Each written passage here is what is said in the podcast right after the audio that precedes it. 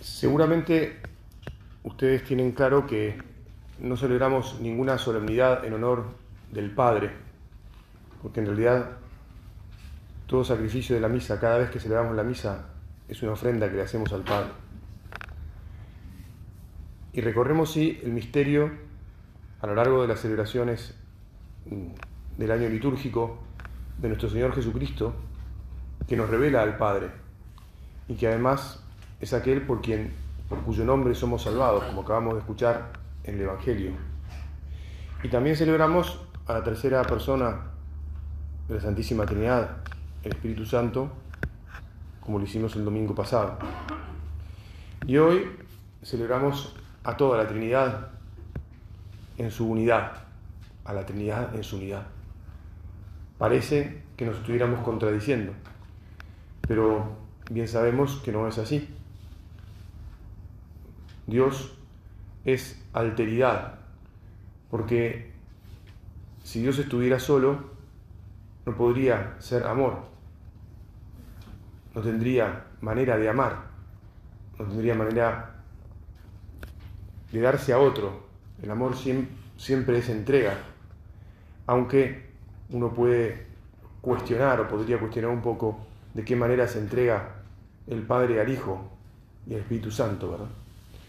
Es que todos los intentos de explicar el misterio siempre van a fracasar. No porque Dios haya inventado las cosas de tal manera que nadie me resuelva, así los tengo siempre todos bajo mis pies, digamos, sino simplemente porque Dios es Dios y nosotros somos sus criaturas, hemos sido hechos por Él. No podemos tener la misma condición y por lo tanto no podemos alcanzar si Él no nos lo da, su pleno conocimiento y su plena esencia. Lo más curioso y tremendo es que Él sí quiere dárnoslo. Él no nos creó al margen de Él, sino con el deseo de que compartamos con Él todo. A tal punto que cuando en el mal uso de nuestra libertad, como ya también lo hemos meditado muchas veces, nos apartamos de Él, Él se compromete completamente con nosotros, tomando nuestra humanidad para devolvernos a la, divinidad, a la divinidad, para hacernos recorrer de vuelta el camino a la divinidad. San Agustín estaba obsesionado con este misterio e intentaba, entre comillas, resolverlo. Y en alguna oportunidad se le vino a la cabeza que la pretensión de resolver el misterio era tanto como el intento de poner todo el océano en un agujero en la arena, que efectivamente es imposible. E insisto, Dios no puede entrar en nuestra cabeza, aunque esperamos que cuando lleguemos junto a Él, en la resurrección, sí lo podamos comprender, para amarlo absoluta y plenamente.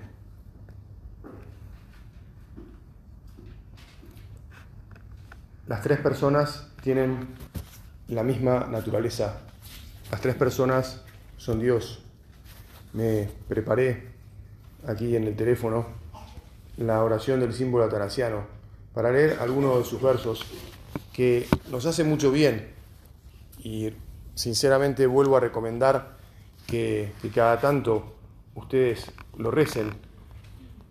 Tal vez hay algunos de las de introducción y eh, hay unas frases que nos pueden confundir un poco, no por lo que dicen de la Trinidad, sino por la exigencia que ponen de creer absolutamente todo esto, que es que hay que creerlo, no se puede no creer. Pero lo digo todo, eh, claro, dice que quien no lo crea no se salvará y perecerá eternamente. Y eso tal vez hoy, dicho así, ya se ha comprendido que puede, haber, puede haber salvación fuera de la iglesia y sin que uno expresamente haya creído todo esto, ¿no? porque implícitamente puede creerlo, me refiero a la salvación de los no cristianos, ¿verdad? Pero en lo que este símbolo este, eh, nos, nos dice y decimos cuando lo rezamos, nos ayuda mucho a, profundizar y a, agradarnos a nosotros mismos en el, en el poder decir, ah, mira, no es imposible. ¿Cómo, ¿Cómo es? Y bueno, es así. ¿No lo entiendo todo? No. Pero una parte, y no es contradictorio, no. Ah, y entonces ya está bueno, ¿no?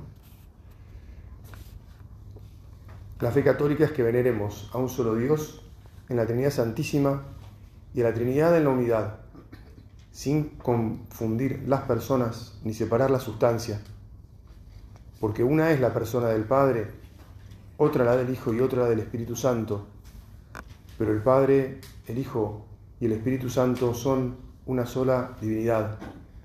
Les corresponde igual gloria y majestad eterna. ¿Cuál es el Padre? Tal es el Hijo y tal el Espíritu Santo. Increado el Padre, increado el Hijo, increado el Espíritu Santo. Qué bueno, qué importante es decir esto, porque si no lo recordamos con alguna frecuencia, podemos caer alguna vez en la idea de que el hijo es inferior al padre, porque es el hijo. Y en, nosotros, en nuestra cabeza el hijo suele provenir del padre. Pero los tres son increados de la misma manera. Los tres son igualmente inmensos, como dice a continuación, igualmente eternos.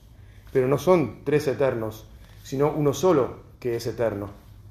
De la misma manera que no son tres increados, ni tres inmensos, Igualmente es omnipotente el Padre, omnipotente el Hijo y omnipotente el Espíritu Santo. Sin embargo, no son tres omnipotentes, sino uno solo omnipotente.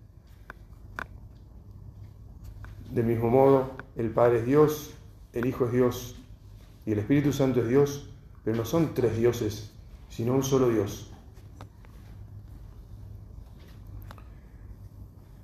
No podemos hablar ni de tres dioses ni de tres señores sino de uno solo, aunque tanto el Padre, el Hijo y el Espíritu Santo sean Dios. Bueno, el Padre no ha sido hecho, ni creado, ni engendrado. El Hijo procede solamente del Padre, no hecho, ni creado, ni engendrado. El Espíritu Santo procede del Padre y del Hijo, no hecho, ni creado, ni engendrado, sino procedente. Por lo tanto, no hay hay, perdón, un solo Padre, no tres padres, un Hijo, no tres hijos, un Espíritu Santo, no tres Espíritus Santos. Y en la Trinidad no hay nada anterior o posterior, nada mayor o menor, pues las tres personas son coeternas e iguales entre sí. Me parece que, no insisto, lo dije antes, pero nos vale la pena eh, recordar así las cosas y darnos cuenta que efectivamente nuestra capacidad de comprensión llega solo hasta un punto. Y le agradecemos a Dios que así sea. Y comprendemos muy bien que si quisiéramos ir más allá, en realidad estaríamos en la pretensión ridícula de ser como Él. Porque si entendiéramos plenamente a Dios, seríamos como Él.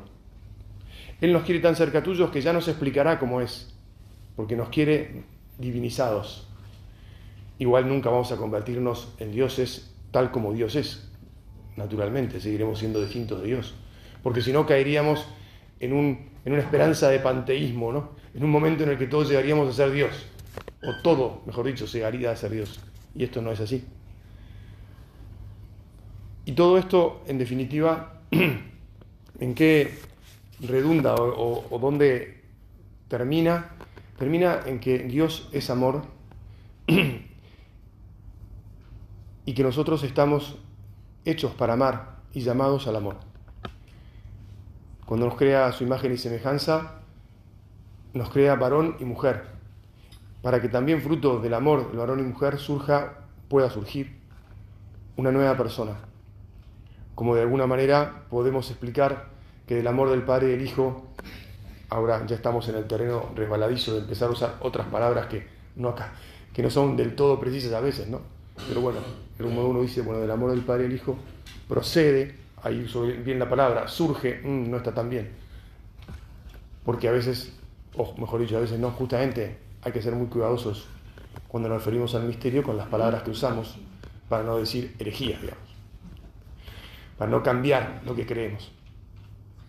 Bueno, el amor, la imagen y semejanza que manifiesta la creación como varón y como mujer, lo que manifiesta es que estamos hechos para amar, para amar a Dios y para amar a, a nuestros hermanos, para amarnos entre nosotros.